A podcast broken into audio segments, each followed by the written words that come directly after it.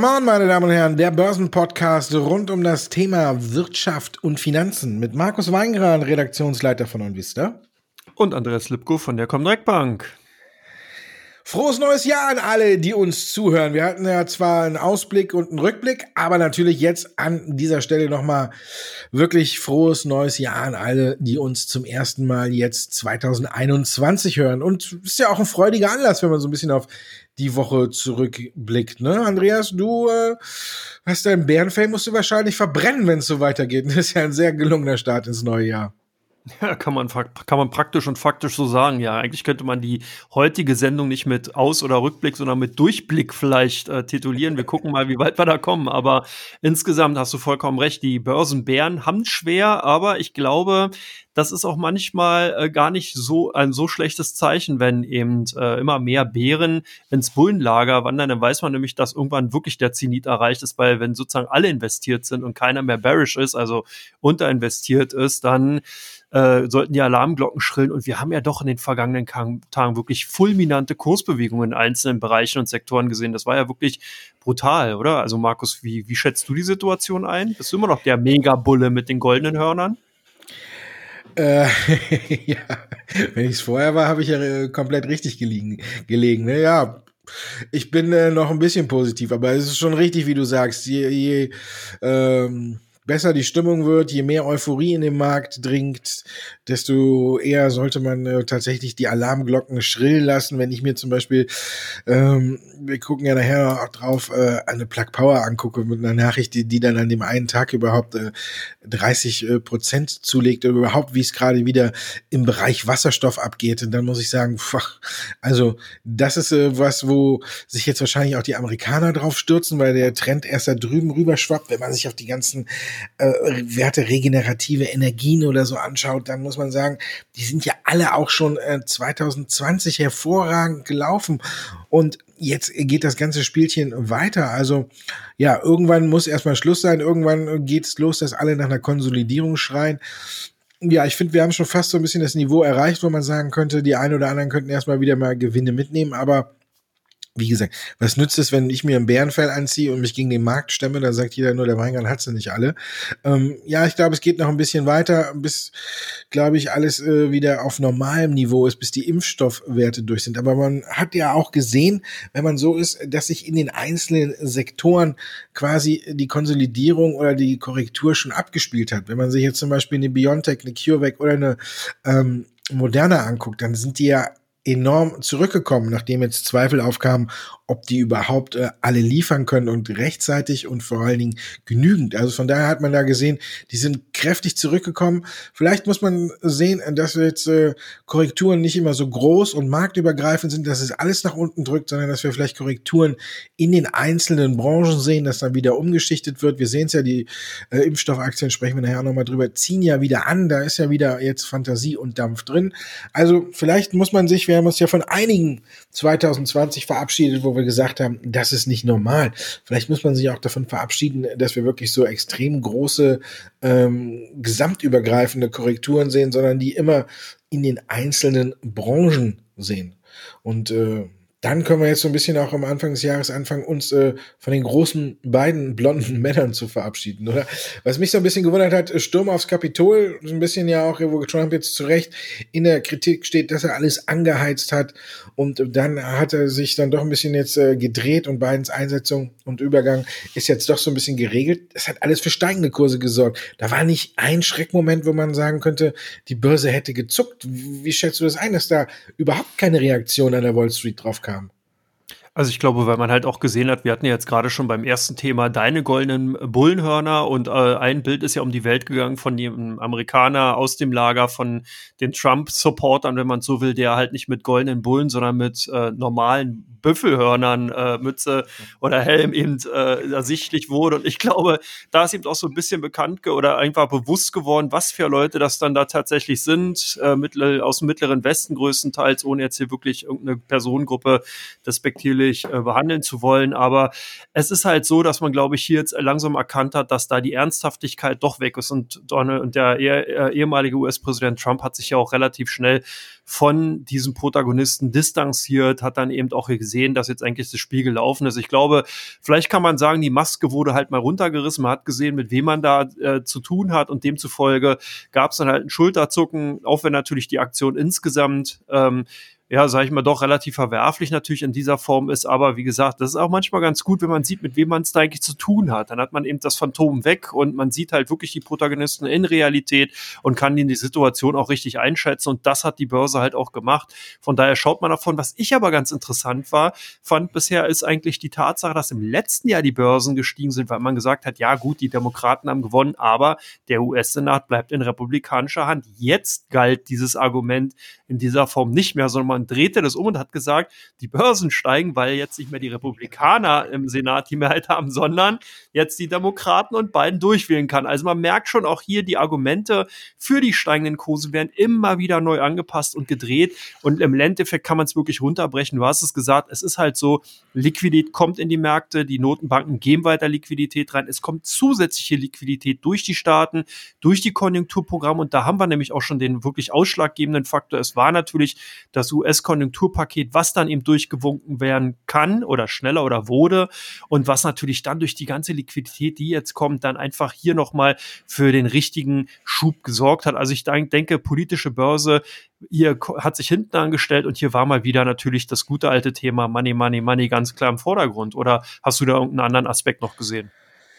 Nee, so wie du es beschrieben hast, war es ja gut, aber da sind wir dann auch tatsächlich wieder bei der Sache, wo, wo sehen wir tatsächlich ähm, Korrekturen dann in einzelnen Branchen, weil im Grunde genommen war die Begründungskette so, wie du gesagt hast, aber man hat auch an den Märkten gesehen, dass ein bisschen Angst geherrscht hat. Zum Beispiel die Fangaktien sind unter Druck geraten, weil eben auch hier eben das Argument war, äh, wenn der Senat in äh, äh, Hand der Republikaner bleibt, äh, dass eben äh, Biden nicht gegen Amazon und so vorgehen kann, weil er im Vorfeld schon gesagt hat, dass ihm das so ein bisschen im Dorn im Auge ist, dass die alle zu mächtig sind.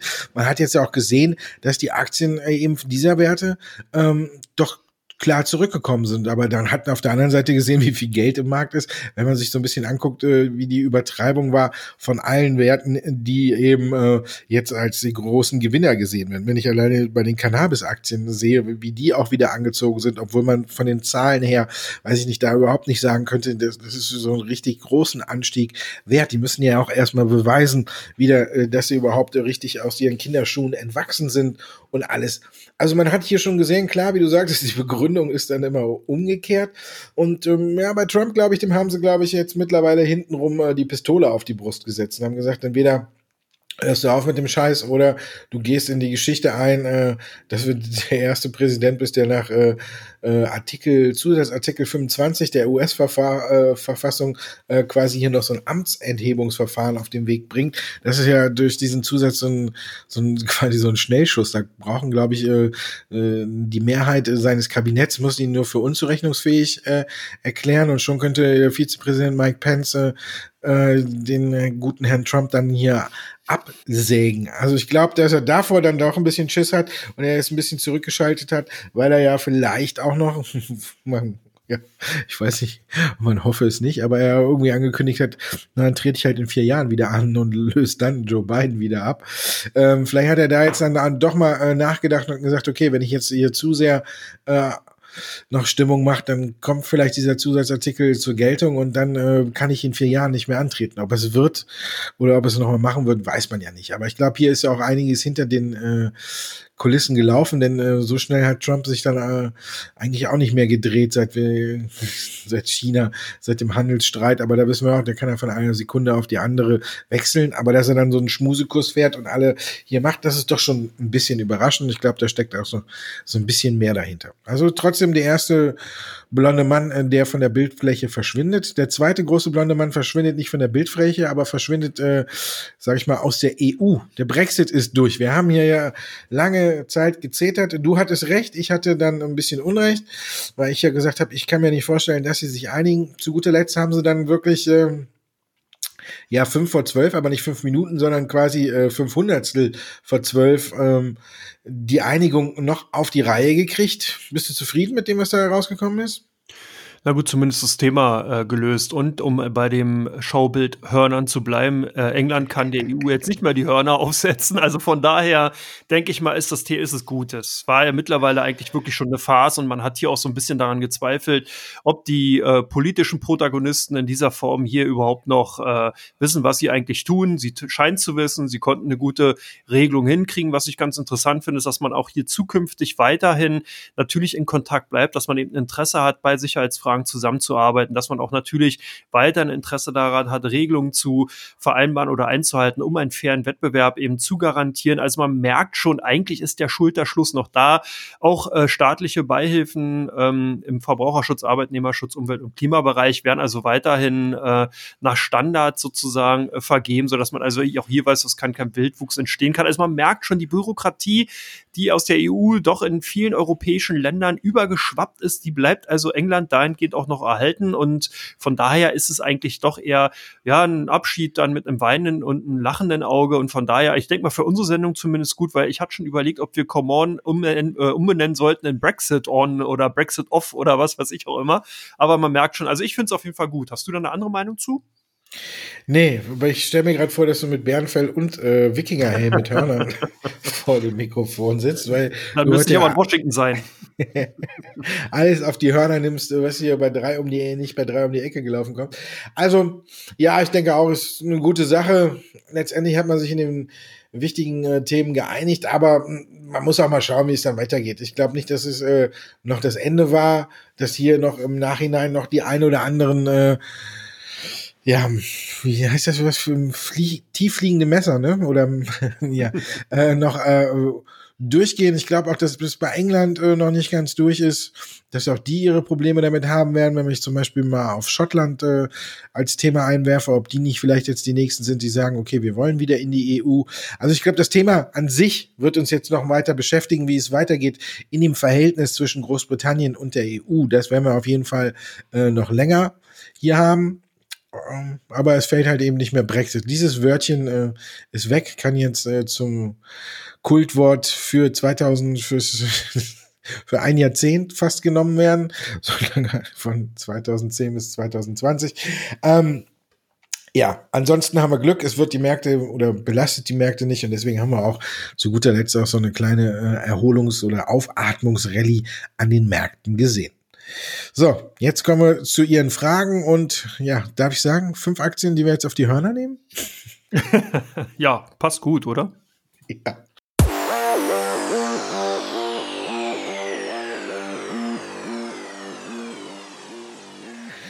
Teil 2, meine Damen und Herren, Ihre Fragen, unsere Antworten. Wir gucken direkt auf eine Aktie, die uns jetzt auch noch wahrscheinlich äh, sehr, sehr lange durch 2021 begleiten wird. 2020 war sie auch hier oft zu Gast bei Come On und ist TUI. Jetzt mischt der Start mit, jetzt ist die Kapitalerhöhung am Start. Ähm, ist das ein gutes Signal für die Aktie? Ja gut, auch hier können wir bei den ähm, Vergleichen des Bein, lachendes und weinendes Auge bleiben. Auf der einen Seite ist natürlich eine gewisse Sicherheit für die Aktionäre von TUI, dass jetzt ne, nochmal eine staatliche Hand sozusagen mit drin ist, dass man hier also äh, einen weiteren Großaktionär neben der russischen Milliardärsfamilie Mordach, ähm, Mordaschow sozusagen jetzt hat, also die jeweils beide 25 Prozent halten, wobei ja der Bund 25 plus eine Aktie hält, also von daher hier äh, einen größeren Anteil noch hat. Ich glaube, dass das Signal insgesamt gut ist. Also auch wenn man immer sagen kann, okay, bei der Commerzbank ist es jetzt nicht so gut gelaufen mit dem Staatseintritt, danach gingen die Aktien ja weiter runter. Ich glaube, dass man hier bei TUI aber mittlerweile ein Kursniveau erreicht hat, wo man auch wieder nach vorne schauen kann, wo man sich sicherlich aber auch der Risiken bewusst sein muss, die natürlich weiterhin vorhanden sind, aber die Chancen durchaus auch wahrnehmbar sind. Äh, der eine oder andere Aktionär wird sich sicherlich gewundert haben. Hier gab es nochmal einen, einen, relativ hohen Kursabschlag eben äh, vor zwei Tagen. Das hat natürlich damit zu tun, dass eben im Zuge dieses Eintritts auch nochmal eine Kapitalerhöhung mit 1,07 Euro äh, über eine Milliarde äh, ausmachende Betrag sozusagen ähm, festgezogen worden ist. Und dieser Abschlag für die Bezugsrechte, der ist in die Aktienkurse eingerechnet worden, sodass jetzt die Aktien sogar rechnerisch eigentlich vorne liegen. Also insgesamt haben auch die TUI gut durchgestartet für 2021 oder in 2021. Und ich glaube, die Chancen stehen auch wirklich gut, dass dieses Mal dieses Investment ähnlich vielleicht auch im Anschluss über CureVac ja hier ein gutes Investment für den deutschen Staat, für den Bund sein kann, der jetzt da reinmarschiert ist, der sozusagen jetzt TUI unterstützt. Also von daher, ich bin hier mal nicht bearish, sondern behalte oder nehme vielleicht auch goldene ähm, Bullenhörner für TUI auf und äh, ja, würde sagen, es geht da ganz gut weiter. Gut weiter ging's und geht's vielleicht auch, weiß ich nicht, das wirst du gleich sagen, bei Plug Power. Die Aktie ist ja wirklich förmlich explodiert, wenn man das überhaupt noch sagen kann. Momentan explodieren ja so viele Aktien, aber Plug Power ist wirklich schon ein extrem starkes Beispiel. Hier ist ja die SK Group eingestiegen. Glaubst du, es geht weiter ähm, im, im Jahr 2021 mit äh, dieser Aktie in dieser Form oder gibt's da vielleicht schon den einen oder anderen Bremsstreifen? Bremsstreifen sehe ich nicht. Ich überlege nur gerade, was goldene Bullenhörner toppen könnte. Wir müssen ja jetzt sagen, äh, Plug Power kriegt dann irgendwie Platin-Bullenhörner verpasst. Die auf jeden Fall, muss man sagen, fürs Jahr 2020 werden auf jeden Fall Platin Bullenhörner angebracht und ein riesengroßer Helm. Man muss ja sagen, die Aktie hat äh, von Anfang des Jahres bis kurz vor Weihnachten, da hat sie dann allen äh, frühen Anlegern da quasi noch ein Riesengeschenk unter den Weihnachtsbaum gelegt. Noch nicht mal in einem Jahr ist die Aktie zum Ten-Bagger geworden. Die ist mit äh, rund drei US-Dollar äh, ins Jahr gestartet und hat vor Weihnachten die Marke von 30 Dollar geknackt. Also, man muss schon sagen, die Aktie ist wirklich extrem explodiert, weil der große Gewinner oder einer der ganz großen Gewinner 2001 und, äh, 2020 und 2021 jetzt auch wieder, wie du schon gesagt hast, phänomenal ins neue Jahr reingestartet. Zur Wochenmitte 30 Prozent, über 30 Prozent im Plus. Ich glaube, er hat jetzt schon seit Jahresbeginn wieder 50 Prozent zugelegt. Wie du schon gesagt hast, GK Group ist eingestiegen, südkoreanischer Konzern, äh, einer der fünf größten größten des Landes, ein Mischkonzern. Und zusammen mit Plug Power will man jetzt quasi von Südkorea aus ähm, mit Wasserstoff äh, den asiatischen Markt erobern. Hervorragender Schachzug. GK Group hat dafür 1,5 Milliarden Dollar auf den Tisch gelegt und steigt bei Plug Power auch ein. Es wird noch ein Joint Venture geben, wo man sich zusammentut, eben für den asiatischen Markt. Also man muss schon sagen, hier ist Plug Power ein guter Wurf gelungen. Man hat sich ganz gut auch jetzt noch quasi im Rest der Welt positioniert. In Amerika ist man ja schon gut unterwegs.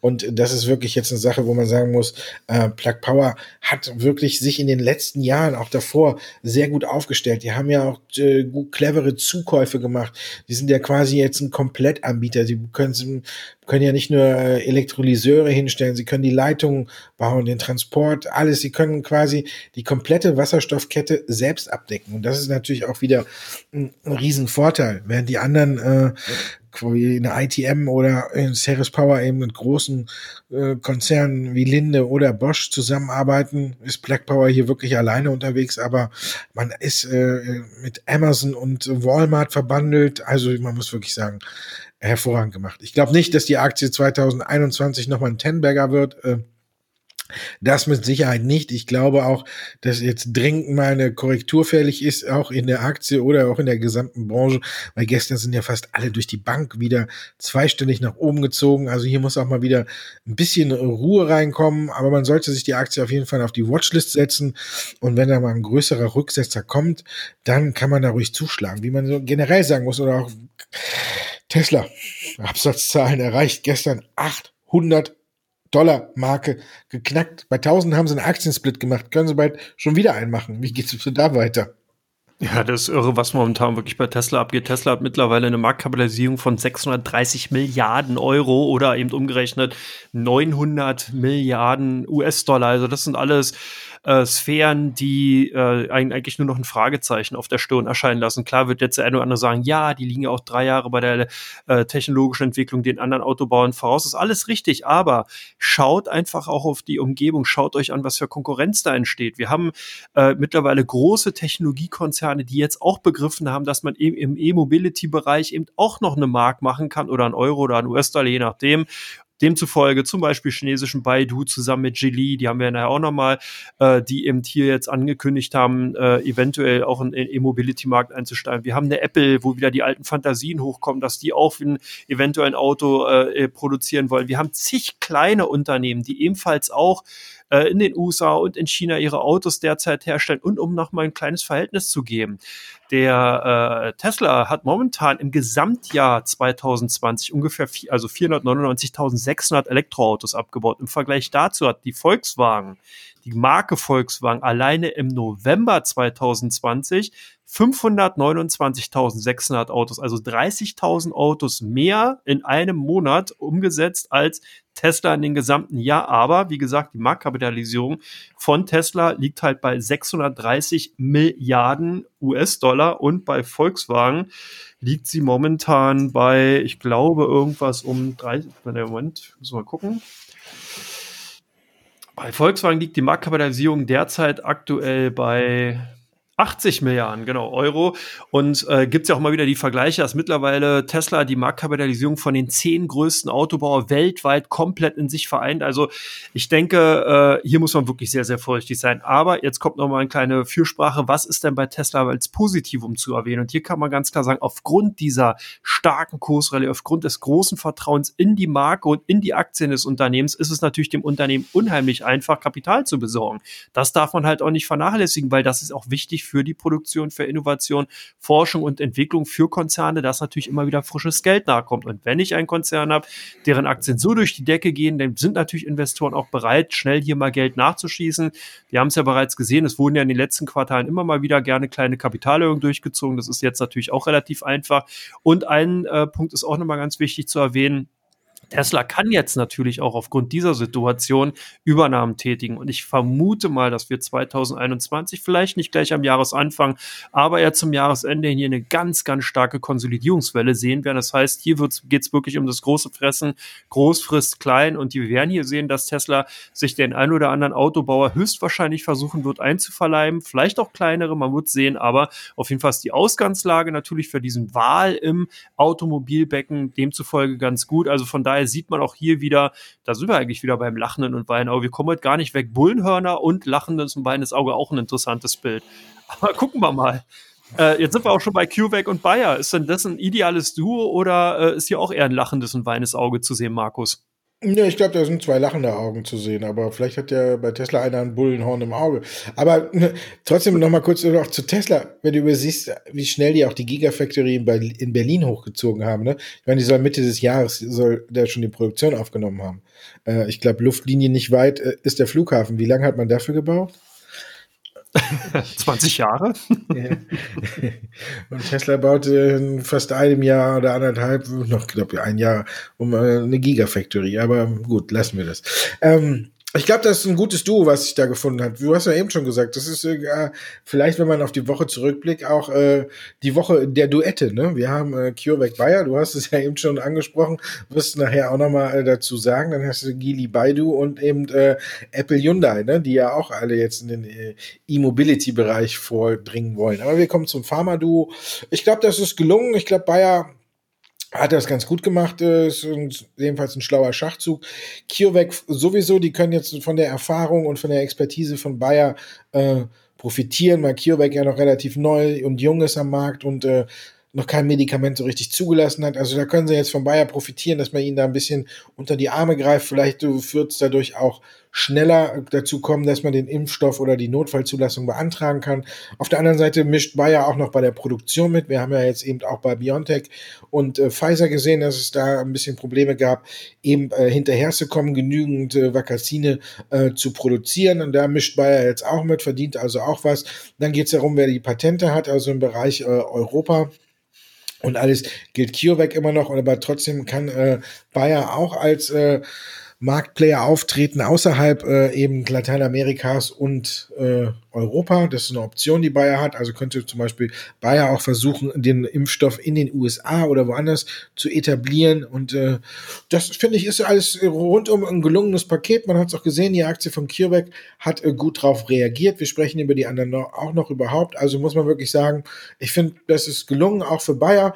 Die sind heute ein bisschen unter Druck, weil sie sich vier Milliarden äh, Euro über den Anleihenmarkt äh, besorgt haben. Aber auch da weiß ich gar nicht, ob das jetzt so schlecht ist, dass man sagen muss, okay, die Aktie ist heute Minus, aber es sind auch nicht so, doll und die Aktie hat sich zuletzt ja auch wieder über die Marke von 50 Euro gekämpft und vielleicht braucht Bayer die vier Milliarden, die sie sich jetzt über den Anleihenmarkt geholt haben, ja auch äh, um in den USA endlich äh, das Thema Glyphosat zu den Aktien, äh, zu den Aktien, zu den Akten zu legen, um das äh, endlich abzuschließen. Das wäre ja auch ein Befreiungsschlag, wenn man hier jetzt tatsächlich in dem Jahr äh, einen Vergleich in den USA erzielt. Also von daher, für beide Seiten würde ich sagen, sind es hervorragende Aussichten. Dann kommen wir noch zu einem Sorgenkind in der letzten Jahre, muss man ja schon fast sagen. Ne? War für, vom, vom gefühlt her war so äh, K plus S und ThyssenKrupp äh, so die Aktien, die im Einklang ihren Abschied irgendwie fast eingeläutet haben. Jedenfalls haben wir hier ja extreme Kursstürze gesehen und jetzt ist aber K&S wieder gut ins neue Jahr gestartet. Äh, sind die mageren Zeiten vorbei? Ja, vielleicht kann man diese beiden Unternehmen K&S plus ThyssenKrupp sagen, vom Himmel einmal zum Bordstein und wieder zurück. Mal gucken, ob es wirklich zurückgeht. Bei ThyssenKrupp sehen wir auch momentan stark steigende Kurse. Wir sehen bei Kali und Salz auch wieder steigende Kurse.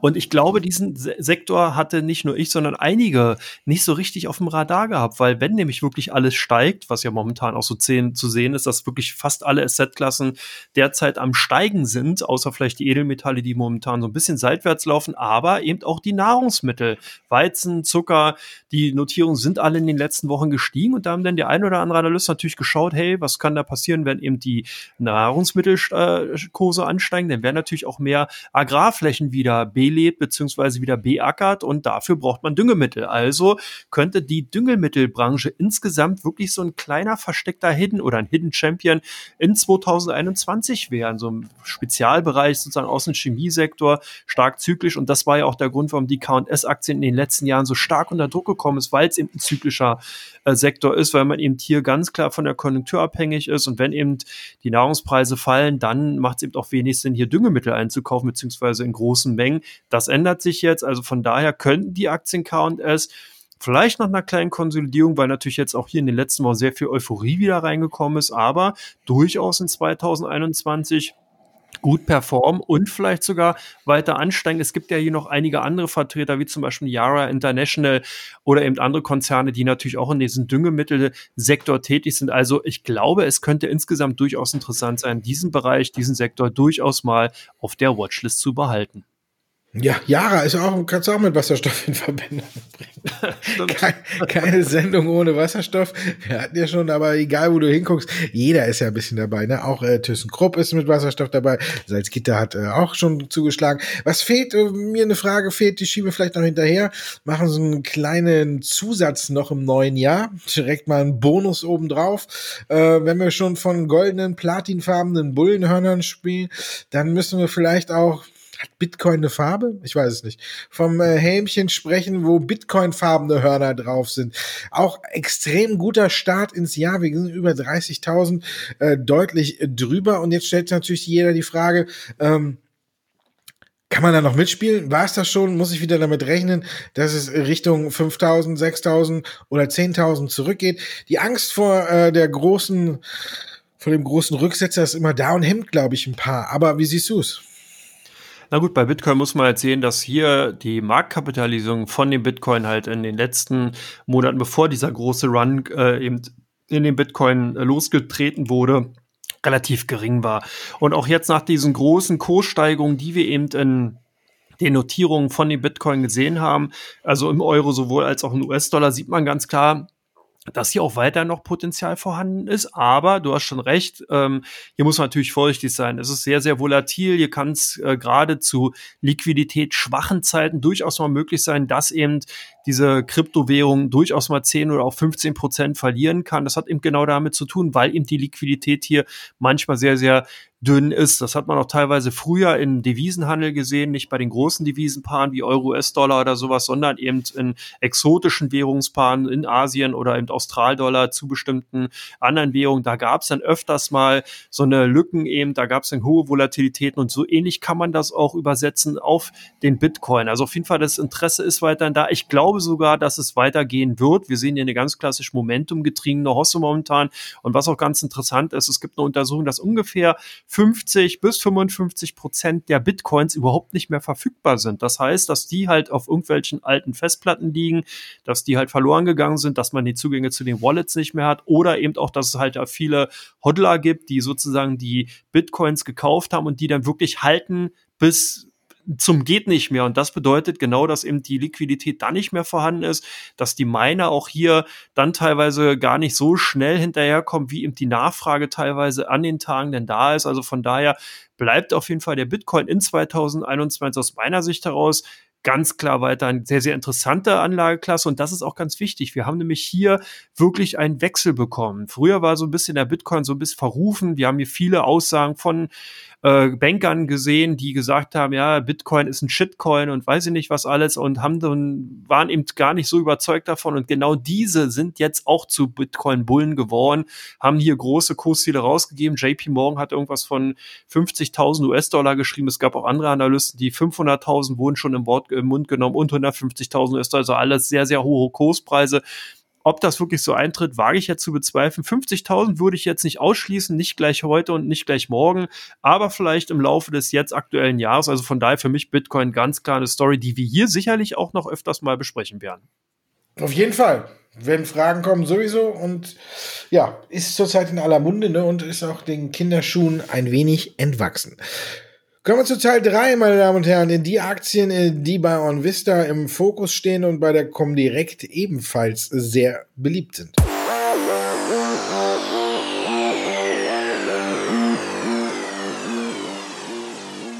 Nicht weinen, wir sind schon fast am Ende, aber drei, nein, vier, fünf, sechs Aktien haben wir noch, über die wir kurz sprechen, nämlich die Aktien, die im Fokus stehen bei der Comdirect und bei Vista. Und da ist heute natürlich äh, Infineon ganz weit vorne, die führen noch den DAX an in der Gewinnerliste.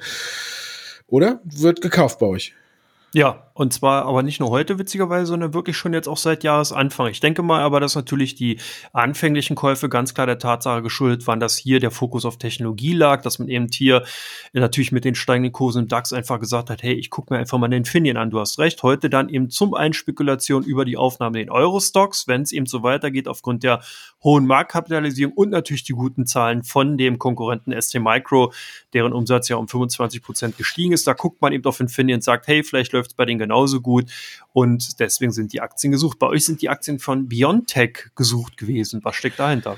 Ja, wir haben so zum Glück so mal so ein bisschen eine Mischung. Ne? Ich habe tatsächlich mal zum Jahresauftakt habe ich so die Aktien mitgebracht, die bei uns tatsächlich auf Platz 1, 2 und 3 stehen. Ähm, dazu gehört auch noch ein Plug Power und äh, eine Tesla, deswegen haben wir eigentlich die ersten fünf mit im Gepäck. Ja, Biontech, klar, da gucken natürlich alle drauf. Wir wissen, ihr habt es äh, im Teil 1 schon angesprochen. Wir haben hier deutlichste Rücksetzer gesehen äh, zur Jahreswende auch hin. Die Aktien sind deutlich zurückgekommen, nachdem da so ein paar Zweifel aufkamen, äh, wie viel Impfstoff man produzieren kann und alles.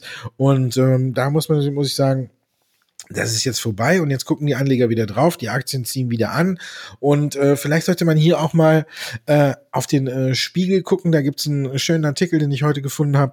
Ähm, da ist eben das, was ich auch ähm, des Öfteren mal sage, dass ähm, man Biontech und auch eine Moderna oder eine CureVac eben nicht nur auf diesen Corona-Impfstoff reduzieren darf, sondern dass man auch gucken muss, Moment, das ist jetzt nur eine Sondersituation, wo die schnell mitmischen. Aber ursprünglich sind die ja angetreten, um auch äh, Medikamente zu, äh, auf, auf die Strecke zu bringen gegen Multiple Sklerose oder gegen Krebs. Und da hat der Spiegel einen schönen Artikel gemacht, der ähm, tatsächlich mal darstellt, was BioNTech neben dieser Impfstoffforschung macht und dass man BioNTech eben auch nicht nur auf diesen Corona-Impfstoff reduzieren darf. Das hat der Aktie auch gut getan. Es gab ja jetzt auch noch heute, deswegen haben auch viele geguckt, nochmal einen Vergleich äh, zwischen dem Impfstoffen von Moderna und eben BioNTech. Da kommen wir aber gleich zu. Wir haben Moderna nämlich auch noch mit drin.